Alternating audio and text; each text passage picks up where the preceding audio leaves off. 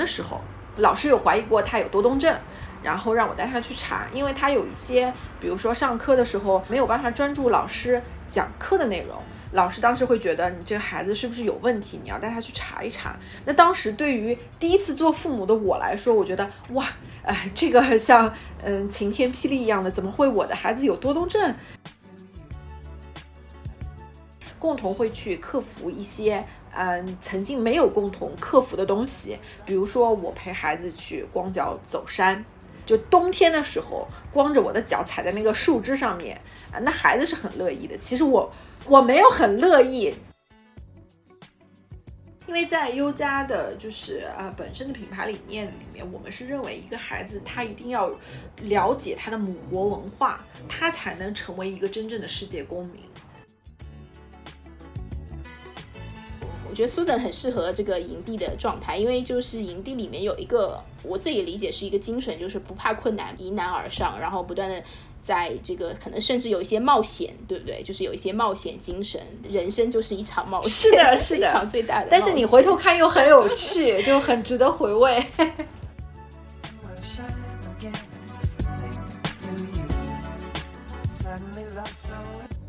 大家好，欢迎来到商铺 Talk 商播电台，用创造力实现自己，并链接世界。我是主播克里斯耶 Chris。后疫情时代的到来呢，尤其是最近上海的 lockdown，就让我作为一枚这个八岁娃的一个老母亲，也开始呢对娃的这个教育有了一些更多更深的一些思考。所以呢，就是决定开启一个 Creative Parents 内容系列，邀请一些创业或者是项目的主理人父母来聊聊他们的育儿故事。嗯，那上一期呢，父亲节专题，我邀请到的是北京的九零后的音乐人 Look，。分享了他和家庭如何早早的做好了这个工作的规划，以便呢有更多的这个自由的时间来陪伴三岁的女儿和即将到来的二宝。那今天我邀请到的嘉宾是来自营地教育领域的 Susan。Hello，大家好，我是 Susan。Susan 呢，就是一位又是一个二宝妈啊。我觉得我怎么最近邀请都是两胎的。这个父母，然后 Susan 的应该两个都是儿子啊，是吧？对对，特别恐怖，两个都是儿子。对，一个十岁十岁的大儿子，然后疫情期间出生了二儿子，对吧？然后现在也正好差不多一岁一岁多一个月，对吧？Susan 其实他的现在的一个主要身份是作为优家营地教育品牌的一个联合创始人。那同时，他其实也有很多过去的就是在教育的一些非常资深的一些经验，包括是在培生认证的对外汉语的副教授，以及在留学教育行业也有六年以上的这样一个经验。那同时，其实苏 n 最近也是有关注及学习像家庭教育这块的一些专业的一些系统的一些知识，然后也拿到了这个高级的家庭教育指导师，对吧？对。感谢 Chris 的介绍，介绍非常就一长串的这个 title。对，总而言之就是私人，我觉得是一个在教育领域里面，不管是本身还是说作为一个父母，呃，我觉得还是比较有资深的一个经验的。本来其实我们这一期是在户外去尝试露营的，因为我们正好在讲营地教育嘛，所以我们想说就应下景。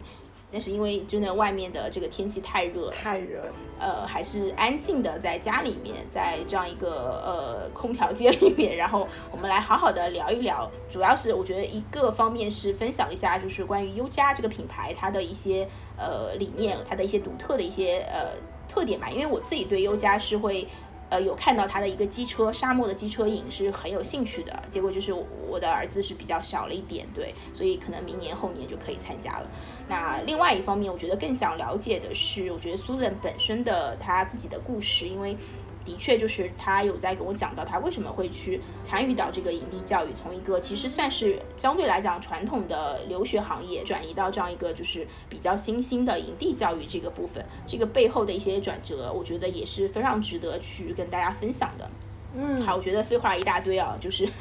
我觉得就可以单刀直入，先上一下小广告好了。对，就是那我觉得可以先来跟大家简单的介绍一下，就是这个品牌嘛。非常感谢 Chris 的一长串非常详细精致的介绍，不要嫌我啰嗦 啊。然后我觉得我加入优家营地教育这个品牌，其实是一个天时地利人和的一个过程。在我做留学，我们当时做的也是从小学开始到。本科这个阶段的那个英国留学，像英国的教育呢，一其实它是因为比较全人的一个教育，第二有很多就是非常好的一些私校呢，它是有森林学校的。其实我们国内有些国际学校呢，也开始就是做。呃，这样的内容，那他们有一些科学啊或者自然课呢，他们就会带孩子到这种呃芦苇地去做一些实地的探索。那其实呃，对越小的孩子来说，这种呃越具象的东西越容易就是内化到他们身体里面。嗯，就他们觉得在这样的大自然的怀抱中，会会比较容易吸收，也比较容易理解老师讲的内容。不是所有的学校都可以做到这一点，呃，限于他们的地理。呃，位置、师资力量啊，等等等等方面。那国内近几年呢，又非常好，就是有一个呃这些内容的补充，就是兴起了这种营地教育。那我和嗯优家的结缘是我早期是他们的家长，当然我早期不只是优家嗯营地的家长，我是很多 营地教育的家长。嗯，最后在我所玩的各种营地里面，我觉得他们的课程内容、他们的教育理念，真正做到了与国际教育的这种理念是同步的。就是作为家长，体验感受都是特别好的。那孩子也确确实实有转变。我其实我老大在嗯幼儿园的时候，老师有怀疑过他有多动症，然后让我带他去查，因为他有一些，比如说上课的时候没有办法专注老师讲课的内容。老师当时会觉得你这个孩子是不是有问题？你要带他去查一查。那当时对于第一次做父母的我来说，我觉得哇，哎，这个像嗯晴天霹雳一样的，怎么会我的孩子有多动症？就打了无数个问号。其实我我当时特别的迷茫，也很紧张。我真的带他去医院去检查。那实际上中国的医院，即使上海非常有名的那些医院，也没有办法真正解决你的问题。就他讲的东西，我没有办法认可。那我的孩子到底怎么了？我不知道。那后来我就去买了很多很多就是育儿的书，我看了各种类型的育儿的书，吸收了他们里面不同的教育理念，我才知道这是一个男孩子就是成长过程中很正常的现象。对，中国的教育可能它都是就模式比较单一。嗯，那他会觉得这样的孩子就在老师在长辈的认知里面，这样的孩子是有问题的。这只是他一个发展的过程。那有很多男孩子在比较小龄的时候，他都是精神难以集中的。那我老大其实又是那种空间感特别敏感的孩子，他需要在一个大空间里面转，呃，就好像去感受这个空间一样，所以他特别坐不住。嗯，我后来就通过自己的这种寻找资源也好，自己自学也好。然后看了很多各种类型的书，慢慢去探索怎么去解决他的问题。那当我呃带他去营地之后，可以说是快速得到了改善。可能这是他身体里一部分的需求。是我只是抓住了他身体的这个需求，满足了他这个需求，那他就会改变，他就会变好。我觉得是他的这种改变让我嗯又加深了。呃，我对营地教育的一个认可，那也确实很巧合，就是优家的品牌，它经过了两次迭代，那在一九年的时候成为了新的，就是叫 Union Plus。我正好在迭代的时候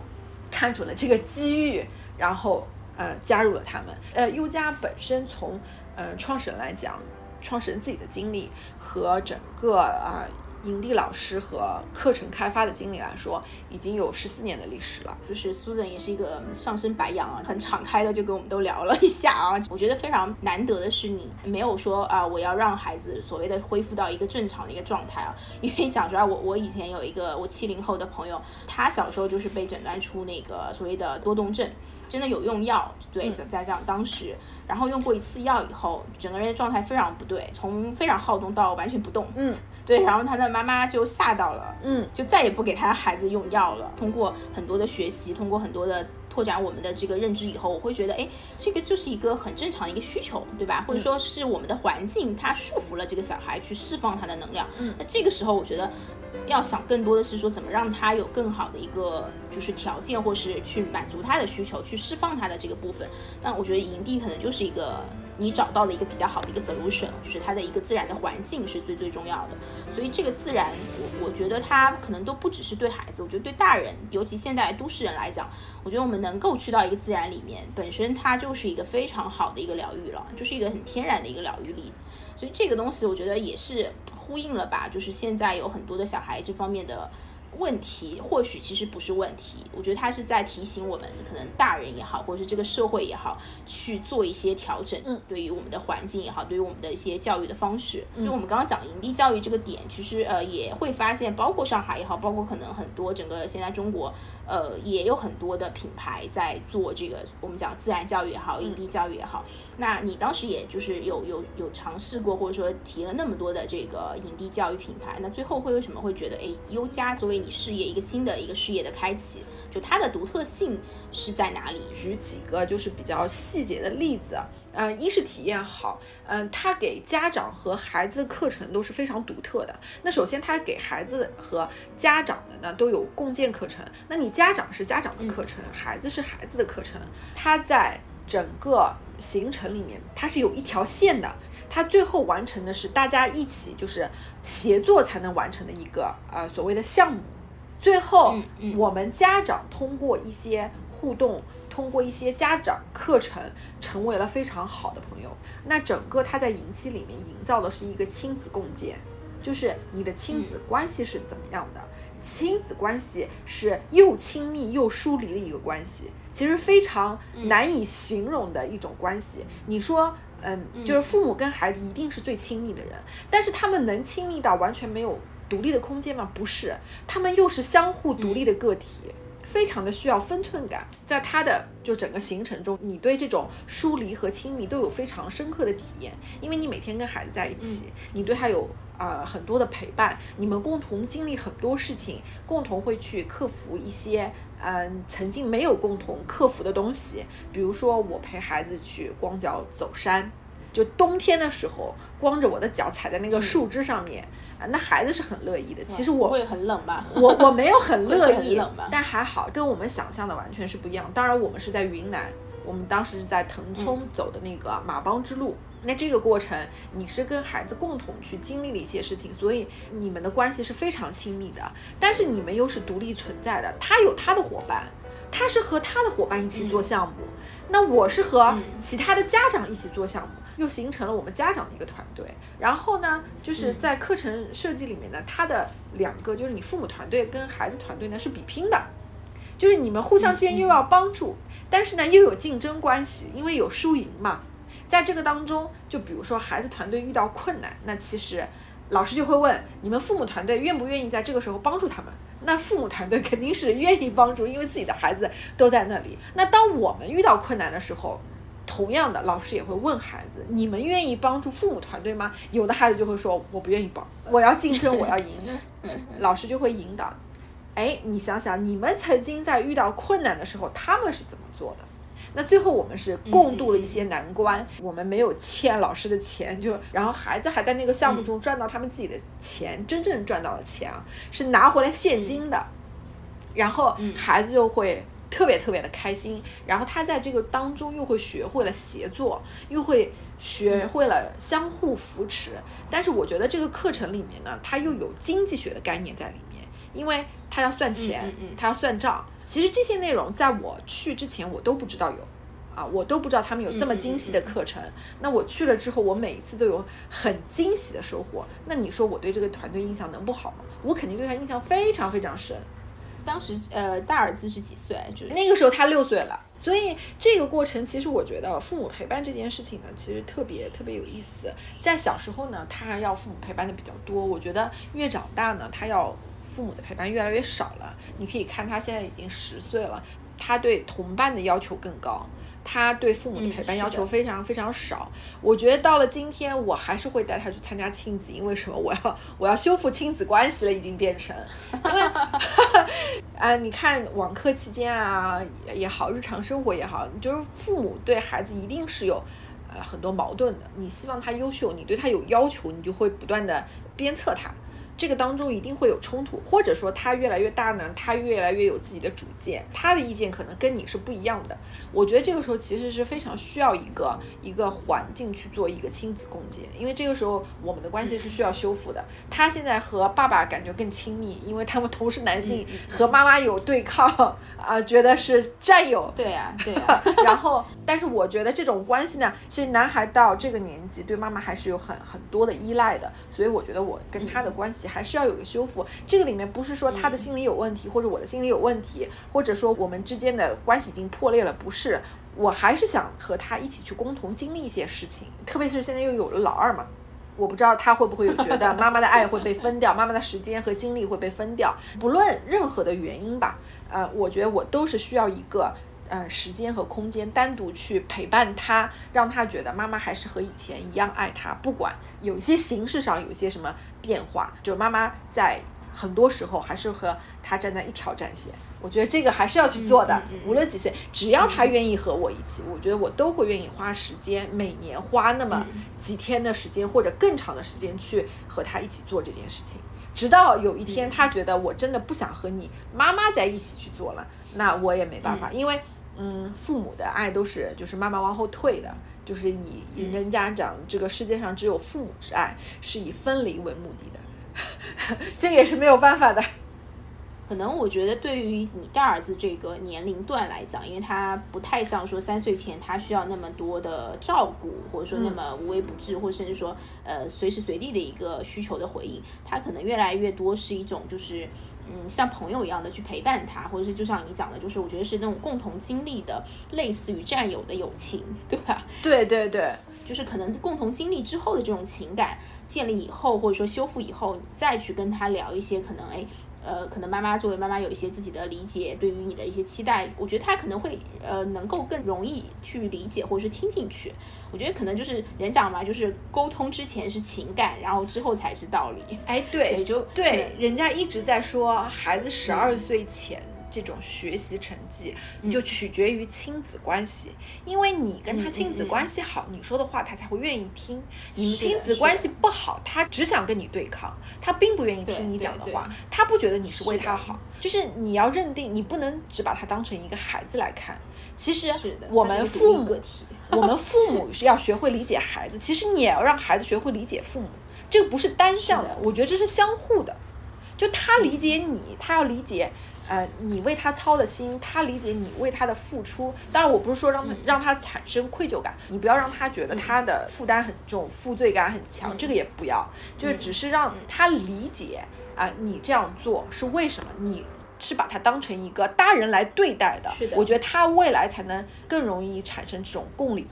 就同理心，对，是才能和别人比较容易共情，呃，才在社会上比较容易跟别人相处，这是我的感觉啊。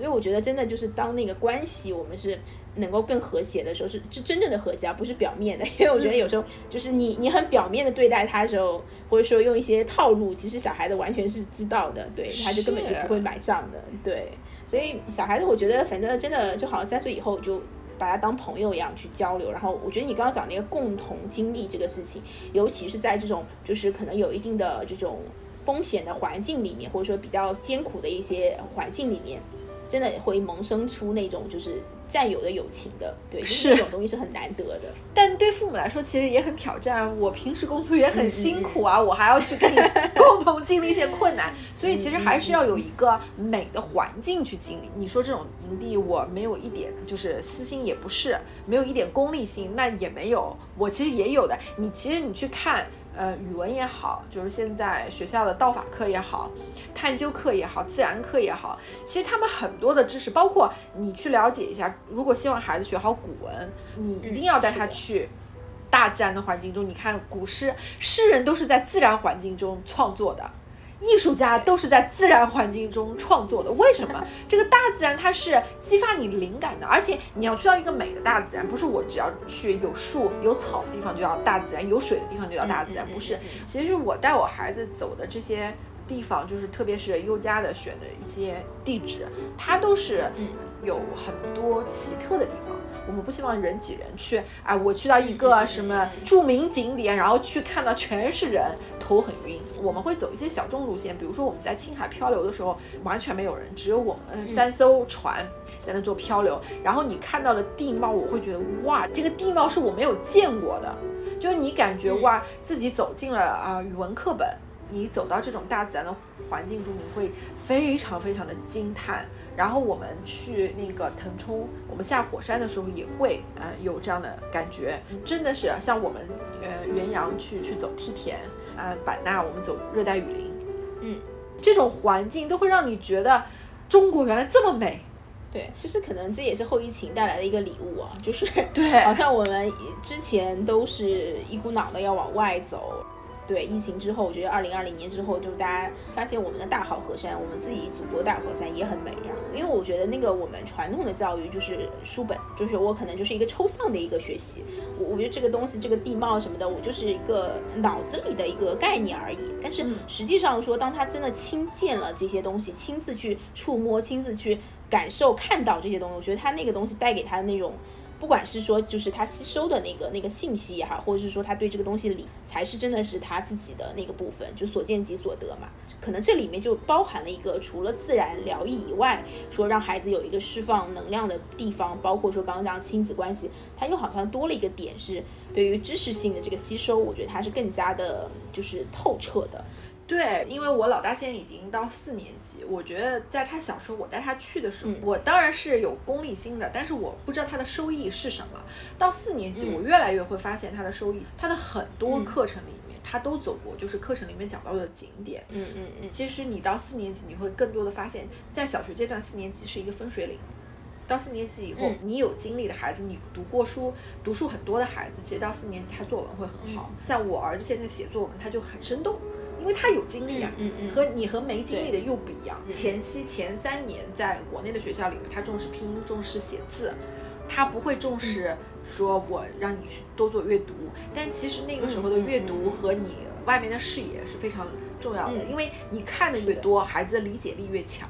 是的，所以他因为有很多的积累，他又爱读书，然后他又爱旅行，然后他又。在那个大自然的环境中玩了各种课程，他又喜欢社交，嗯嗯，你要知道喜欢社交，你讲得出东西的孩孩子，就是他很受欢迎啊，他有很多社交技能啊。当你有社交技能，大家又很喜欢你的时候，我觉得他有一个自信心。随着年龄的增长，他懂事了之后，他就会觉得啊，我要好，我既然大家都承认我，那我就要做表率，那他就会努力呀。嗯，对他这样就又有一个自驱力在那里了。这是我觉得是低龄的时候要去建立的东西，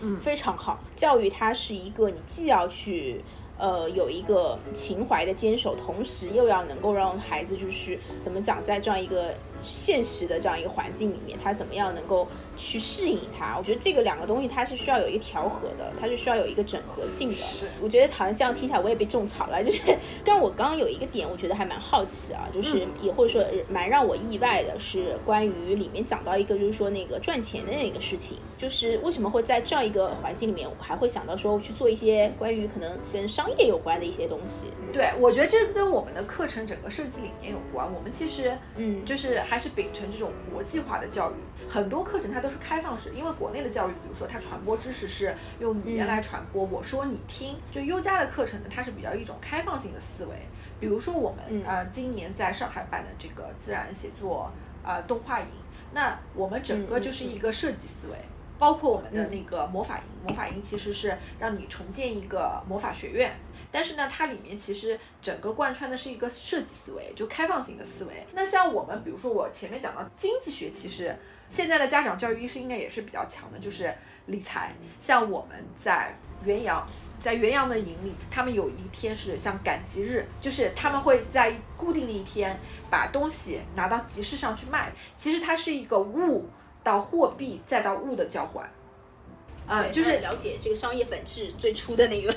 对，去最初的那个模型就看到了那个当地人的这种呃非常原始的一些物物交换的一个状态。你在呃上海看不到，你在北京，你在现代的城市你是看不到这种比较原始的状态。在那里的哈尼族人民其实还是在嗯进行这个呃物物交换的。呃，把家里，比如说我是养牛的，他是养羊的，那我们同样赶到集市上，那我要交换我嗯需要的东西。嗯，我们等于嗯就是在行程中就不断的融合这些细节，包括你看像在呃哈尼这个行程里面还有很亮点的课程，我们是录制大自然的声音，编辑一首曲子。嗯其实这个一一是审美的，有一个审美的过程，我怎么把这些不同的声音剪辑在一起是好听的，嗯能像一首歌一样的。第二还是嗯你有剪辑的技能，你要会做剪辑嘛。这个其实也是一种现代的技能。我我我讲的有点偏，其实我们就是在行程里面会有这种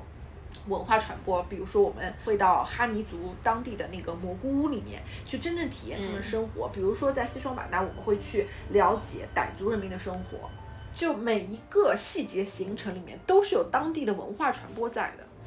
对，所以这个我我个人理解，这个大前提就在于说，我们能够作为父母，我觉得在他小的时候是尽可能给他提供更多元的一个环境，跟可以去探索多元化的这样一个一个条件，因为。只有让他自己去尝试了更多，然后去看到了更多，他才就是可以去找到真正自己热爱的那个点。对，呃，我们老强调国际教育，可能有时候容易引起一些什么就是敏感嘛。但是我个人对国际教育的理解在于，就是说它不是说纯粹就是一个什么所谓的一定是西方教育和就是或者说跟东方对立的这样一个教育。我觉得它的本质是说，它更注重全人的一个教育，就是或者说我们在作为一个国际公民的这样一个去培养孩子。这个国际公民是在于我既知道我自己的根是什么样的，就像我觉得刚刚你讲的那个去云南去那些地方，真的去了解当地的文化，我觉得这个就是一个实实在在让他们知道说我们的文化是怎么样。因为我自己的感觉，我们八零后。比较缺这一块，非常缺这个真正我们对自己的文化的理解和了解，就是很断层，对，其实是没有的。那可能当我们长大以后，哎，来到上海，或者说觉得。我们有机会去接触这个世界的时候，我们觉得哎，好像西方的东西都很好，但是其实走过一圈以后，你会发现自己国家的东西，那很多东西也会觉得这个文化也好，或是这个自然环境，很多东西它是值得骄傲的。那对于小孩来讲，我觉得他小时候如果有这样一个机会去。深刻的体验这些东西，我觉得这个对他来讲，去对自己的一个身份认同，就是一个很直接的好处。那另外就是，他也能在这个过程中综合性的去理解到说，呃，去学习作为一个世界公民的一个准备吧，比如说经济呀、包括身体素质。你把优家很多品牌理念都已经说出来了，因为呃，对，这在是我很切身的一个体会，对，因为在优家的就是呃本身的品牌理念里面，我们是认为一个孩子他一定要了解他的母国文化，他才能成为一个真正的世界公民。是的，呃，我接触留学的孩子非常多，包括低龄的留学孩子，很多低龄留学嗯孩子其实对国内的文化不是那么了解，所以我们在这个方面其实也是希望能为就是未来能成为世界公民的这些孩子多做一些。嗯，接下来是聊一下你个人了啊。可以啊。然后你讲的那个就是错过这件事情，就是其实我觉得这个本来是我们这一次要聊的一个最最重点的啊，就是我其实我还是想再挖一下，就是我觉得你刚刚讲到第一个孩子大儿子的时候那个部分，就是是有一些错过的，或者说我们作为父母就是都会有一些可能所谓的错误吧，因为我们是新手父母，我们不知道我们走过一些错误，但是这些错误可能也是让我们很及时的去得到一些反思，或者给到我们一个更好的及时的反思的机会，所以让我们反倒对教育的理解是更深入的吧，或者对你甚至你对生命的理解，我觉得是更深入的。所以我还是挺想了解一下，就是你最初的时候，就是呃大儿子的那个经历，就是这块可以大概展开一下啊嘛？，因为嗯、这种都是我觉得八零后跟九零后父母有些共性，就是想当甩手掌柜嘛。那时候因为有阿姨，所以呢，我不是说不陪他，嗯他其实也一直跟我在同一个生活空间里面，只不过我的精力不在他身上，我更在于我自己。嗯，我喜欢嗯出去工作，我喜欢出去玩儿，嗯就是阿姨能帮忙的事情我就不想动，而且阿姨一定是有换的，那她就没有没有一个主带人一样的。我觉得她在零到三岁这个亲子关系没有建立的特别好，她第一次去幼儿园都没有哭，就是很多家长可能认为这是一个很好的表现，但其实我当时心里是很焦虑的，因为他没有分离焦虑，反倒你焦虑了。他送去幼儿园我没有不舍得，但是这种亲子关系就是我们嗯要客观理性的认知的话，这种关系是不健康的关系。是的，对，这不是说他没有弥补的方式有，我后面花了更多的时间去弥补之前的关系。我花了非常非常多的时间，也花了非常非常多的精力去探索。我只能说，我非常有幸找到了合适他的方式去弥补他。我发现了他的特长。那我们，我觉得，呃，如果是新手家长的话，也不必因为自己错过了一些太过于焦虑。我曾经因为错过他的一些事情，我就特别特别的焦虑，因为没有人告诉我应该怎么去正确的来弥补。那当我自己找到一些方式的时候，我才知道哦，其实还是可以弥补。其实很多孩子在十二岁之前都是可以弥补的，包括他的感统失调。那我也走过弯路，我曾经找过一些感统训练的那个机构。他们其实用在室内的环境里面，用很多所谓的什么专业的仪器去帮你训练。那我的儿子也去训练过，当然他增加了运动之后，你能感觉到他的协调能力各方面呃是好了很多。但是那个室内的环境，他可能就宣传的会比较专业，但是我后来才发现，在大自然中，他的跌爬滚打才是最适合他的。更天然，对，所以我对营地的感情会特别深刻一些。呃，老大错过了那几个阶段的成长，那我后来呢，对他的宽容度比较高。我觉得，就我们也要认知到，就孩子的问题其实不是孩子的问题，是你父母的问题。呃，我觉得我那个时候就非常清晰的认识到，他所有的一切都是我的问题，他的行为的问题。你一开始就对我知道是我的问题。其实你是是有感觉，说是你没有陪他的原因吗？我不知道你是最初发现孩子的问题的点是那个多动症，还是说前面就有一些什么样的？前面他一开始有啃指甲，他自己就会很喜欢啃指甲。然后我到网上搜的时候，人家讲自闭症的孩子喜欢啃指甲，然后我就很害怕。对，有这些征兆，我就会反思，我就会想为什么，然后我就会找书看。那我这些问题没有人能帮我解决嘛？那个时候，包括他到幼儿园之后，老师会讲你是不是要带他去看一看。那我真的就带他去看了，然后老师推荐我到哪个哪个医院去看，我还挂的什么叫嗯特需门诊，呃最顶级的专家的那种门诊，但是他们其实可能在科研方面或者在这个领域方面，如果得了深度的真正的这个自闭症啊，或者说怎么治疗，他们可能知道，但是你的孩子出现这种浅度的似是而非的这种问题的时候，他其实不懂。他好像也不知道感统这个问题，对，怎么调和。然后外面有很多机构，他就宣传啊，我是嗯感统训练机构，我怎么怎么专业，我有什么什么样的证书，我有什么什么样的背书，那我病急乱投医嘛，就是那个时候就什么都去尝试，你知道吗？只要看到有相关的就去尝试。那经过了不断的尝试之后，你会发现啊，其实因为我我内心觉得我对他的容忍度一定要高，其实这个容忍。就是我对他的包容，其实是成就了他后来。你说什么教育，什么学校也好，最终回归都是家庭教育。孩子真正成长为什么样的人，其实最主要是你家庭里面是一个什么样的家庭。那我觉得我找到的正确方式就是我对他包容，我尊重他，我尊重他的一切可能，我接受他的不完美，我接受他可能啊、呃、一开始成绩没有那么好，他学东西没有别人那么快。所有他一切的东西我都接受了之后，我觉得他就一直在变好，而且变得越来越好，完全超乎你想象的变好。原来我觉得他可能只是一个智商比较高，但是可能永远没有办法学好的一个学渣，但后来我才发现，哦，他原来可以学习成绩很好。各方面都表现得非常优秀，嗯，我觉得这是我意外的收获。其实他们学校老师一开始也有找我，告诉我别的孩子的经历啊，父母是怎么做的。一些孩子其实最后变得很可怕，有些妈妈就是为了为了孩子这些问题变成全职，嗯，他怎么解决呢？他就是孩子要动的时候，他不给他动，他其实没有找到背后的原因。就像你说的，这些孩子其实他对空间探索的需求非常非常大。他的能量非常非常多，他需要释放。当你让他释放完了之后，他其实是可以很安静的坐在那里的。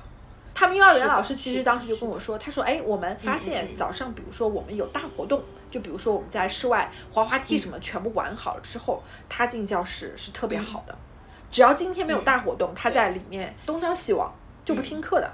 所以还是要观察孩子。是，所以老师呢有一些观察和反思。那我接受老师的这些信息，然后其实我第一次找营地，我就是想看他在一个陌生的团体里面，他是什么样？因为在家里的环境，他只是和我相处，他没有办法和别的孩子相处。如果说我和我朋友一起带呃熟悉的孩子出来，那他们之间是相识的。嗯那有一些时候，你你会发现孩子的交往，大人容易去干涉。比如说，呃，孩子之间起冲突了，那大人一定是立即出现。那你到营地里面是不一样的，你到营地里面，孩子之间无论是和也好，有矛盾也好，老师一直引导是让他们自己解决，用自己的方式，老师会引导，但是他不会替代，替代和引导是两个概念。其实他们可以很好的处理，因为同龄人跟同龄人之间讲的语，你们大人是听不懂的，他们有自己的语言。是的，我当时就是在那种环境中，不断的去发现他，不断的去观察他，然后给他这样的机会。每一次我带他参加完营地回来之后，回到学校，老师跟我说，这学期回来就像变了一个人一样。他就是在一二年级的时候有了这样急速的进步，然后到三年级，他完全就就上去了，完全的就是放开了，成为一个爱读书又有潜力又喜欢探索的一个孩子。根据他们语文老师的评价，他是很有创意思维的。他还蛮 lucky 的，讲实话，因为我我现在回想，就是我朋友那时候七零后，就是在那个年代还是会被压制很多的。嗯，那你压制久了以后，就是比较难回去。你压制久了，他其实就会出现一个青春期的所谓的青春期反弹，而且会非常严重的反对弹，。是的，你还能反弹已经很好了，就是你能反弹，说明你可以救自己嘛，自救的这样一个机会。对我觉得更多的人其实可能在青春期都没有办法获得那个释放。就就被压抑掉了嘛，就没有了嘛。对，然后他又到了成年以后，所以这个话题又是一个很深的话题，就是你到成年以后把这些问题一直带着，那你又会影响自己的下一代，就是这个东西又它其实是延续到下一代的，这个真的是完全可以 再展开另一个话题。我觉得你是真的属于反思比较及时的，那个敏感度还是很高的，你会觉得这个孩子可能出现一些问题哦、你要去调整，而不是说好像通过一些便捷的方式去说就把这个问题赶紧的、迅速的这个消除。我觉得因为现在太多的人会想着说我怎么样就是让孩子变成一个我认为的一个正确的方式嗯所谓的正确。这里我觉得能提醒到所有家长的是，就是当孩子身上出现问题，你首先的不是应该指责他的错误，你首先应该反思的是自己。嗯嗯嗯，就是孩子问题一定是你造成的，哪个方式嗯嗯嗯错了，导致他的问题产生。你说的好直接，我都不好意思说不 这么委婉的说。我讲的比较直接，真的，我当时就是这这么想的，我觉得就是我的问题，所以我要找到一个解决的方法。我不知道我自己能不能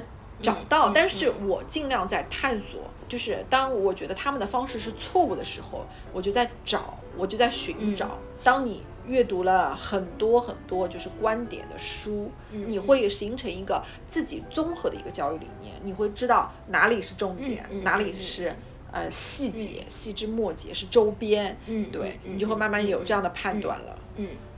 那我好奇的有一个点，你刚刚讲的那个就是呃，你觉得呃，可能刚开始的老师的一些判断，或者是说一些治疗的方式，你觉得都是不对的。那你就是为什么会你的感觉上是觉得不对呢？我觉得有可能跟我的就是，比如说我在教育行业里面待着也有关，然后也可能跟我自己的成长经历有关。嗯有些人就会敏感的判断这个是对的和错的，那可能是跟我的经历或者我的职业相关。包括我去到这种感统的地方，其实我在上海没有找到真正的很好、嗯很适合孩子一个感统训练的地方。他们传达的理念我是同意的，嗯但是他们的方式，嗯，我觉得是欠缺的。就是他没有执行出来，对吧？就是没有真正践行这个理念的精髓，对吧？这个是一个很大的痛点啦。就是呃，很多的理念都很好，对，包括说，我觉得我也很 open，对于很多的教育理念，就是不是说哪一种一定是绝对的真理，大家都是可以去海纳百川，但是问题是，对于你的理念，你能够。更加的，我觉得灵活、更整合的去给到孩子，我觉得这个才是最重要的。就是其实条条大路通罗马嘛，那核心你还是到底怎么做的，你具体是怎么去对待孩子，我觉得这个才是最最重要的。对，父母也不用对自己太苛刻，就是呃，每个人其实都会犯错，嗯是犯错之后你怎么去改进就好了。真的没有完美的父母，嗯嗯，做一个有反思力、愿意学习的父母，然后对孩子嗯有一个包容的心态。包容很珍贵，就是包容就是一种爱，因为你是在。接受，你真正的能够去接纳孩子的所有的可能性。就像你讲的，就是他不是所谓的好和坏。对，就是因为所有的好和坏，或是对和错，都可能是只是我们自己认知的，或是这个传统这个主流的观念里的一些标准。对，但是孩子他会就是存在这些状态，可能在我们看来，我们可以去 get 到一些可能 message，就是说这个是到底我们的问题出在哪里，可能是我们的一些方式方法带来的一个结果，不要。想着说快速的解决这个问题，因为我觉得我们的主流的观念里面是，或者说我们的这个社会节奏，嗯，是无形当中会让我们觉得我们很多事情是要快速的解决掉啊。对，就是是我们是被那个快速给导致的焦虑。对，但是很多我觉得，尤其育儿这个事情，慢慢来的。对，然后他真的是一个需要，就是在这个过程里去体会、去观察孩子也好，去观察我们自己。我觉得很多时候我自己现在在修一个功课，就觉得你你在对待孩子的一些状态也好，包括你跟别的关系里面，你你真的是要反过来去观察自己。对自己的觉知越深的时候，你才会找到可能找到那个根源，是是那个最根本的东西，是的，而不是说我去解决掉一个所谓的表面的一所谓的问题啊。对，我觉得你刚刚分享那个部分其实挺让我感动的，就是妈妈的感性，对，好像这个就会触动很多的这个思考和这种感性的点。对我觉得 Susan 很适合这个营地的状态，因为就是营地里面有一个。我自己理解是一个精神，就是不怕困难，迎难而上，然后不断的探索，在这个可能甚至有一些冒险，是，就是有一些冒险精神。人生就是一场冒险，是的，是 的，一场最大的。但是你回头看又很有趣，就很值得回味。对对对对，所以你对于第二个孩子有一些分享吗？我觉得对第二个孩子，我觉得我更多的理解是我愿意去让他冒险。嗯，父母是可以做一个胆大且心细的人。就是要把握一个度的，是，就是比如说饭菜上来了，你很怕孩子烫着，对不对？那我做的是一件什么事儿呢？那个不是一百度的这种烫的东西，只是偏烫这种东西。如果菜在桌上，他要去摸的时候，我让他去摸，我非常鼓励他去摸，就我不会提示他这是有危险的。当他第一次被烫到之后，他会非常小心。他只要被烫过一次。他就非常小心，所以我觉得这种东西，我觉得让孩子去冒一下险，不妨让孩子去冒一下险，包括煎的东西，包括可以吃的东西。我没有去特地训练孩子，但是他的精细动作也好，他的大动作也好，他都发展的非常好，因为他尝试了各种吃进去的任何东西，他都可以分辨出要咽下去还是要吐出来，这是能吃的还是不能吃的。他已经平稳的度过了他的口欲期，口欲期就不停的吃手啊，吃各种东西啊。其实你只要消好毒就好了呀。你，但是你又不能心不细，你要心细的在旁边观察，有一个安全范围。对你不能说你一百度的开水给他去摸，那完了。就我觉得，只要不涉及生命危险的一些危险，都可以让他去尝试。对，仅供参考。不用仅供参考，我觉得这就非常值得去做的，因为就是不是一百度的开水嘛？对，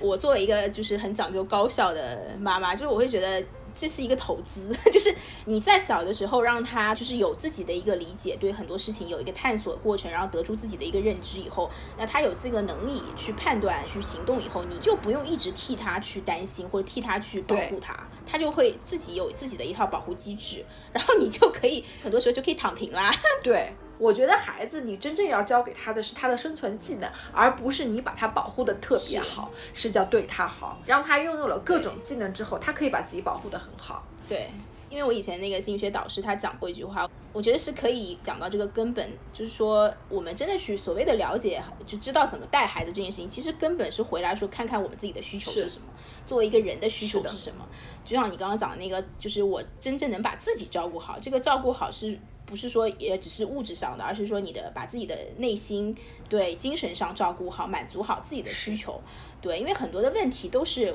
我们的需求被压制，尤其我觉得现在就是因为我们的传统教育嘛，当我们的需求被满足，其实我们就能够感受到爱。我们刚刚讲的那个包容，对，然后那个就是鼓励他去实现自己的价值，我觉得这些都是。爱的具体的表现，对我觉得这些才是真正的爱，而不是说替他做什么才是爱他。呃，那种简单照顾是爱他。我觉得还是要有一个新的认知的迭代，对，因为这是过去的。呃大家不知道的，或者说我们也不能怪我们父母嘛，对吧？因为他们也没有这个条件去理解这些东西，或者说有人给他们这些认知。那我觉得八零后的父母开始就是有一个反思力，有一个学习力，然后这个大的社会环境也非常的就是有这个供我们选择或者是供我们去学习的这样一个条件。只要就是我们愿意去学习，愿意去构建我们自己的一个认知系统，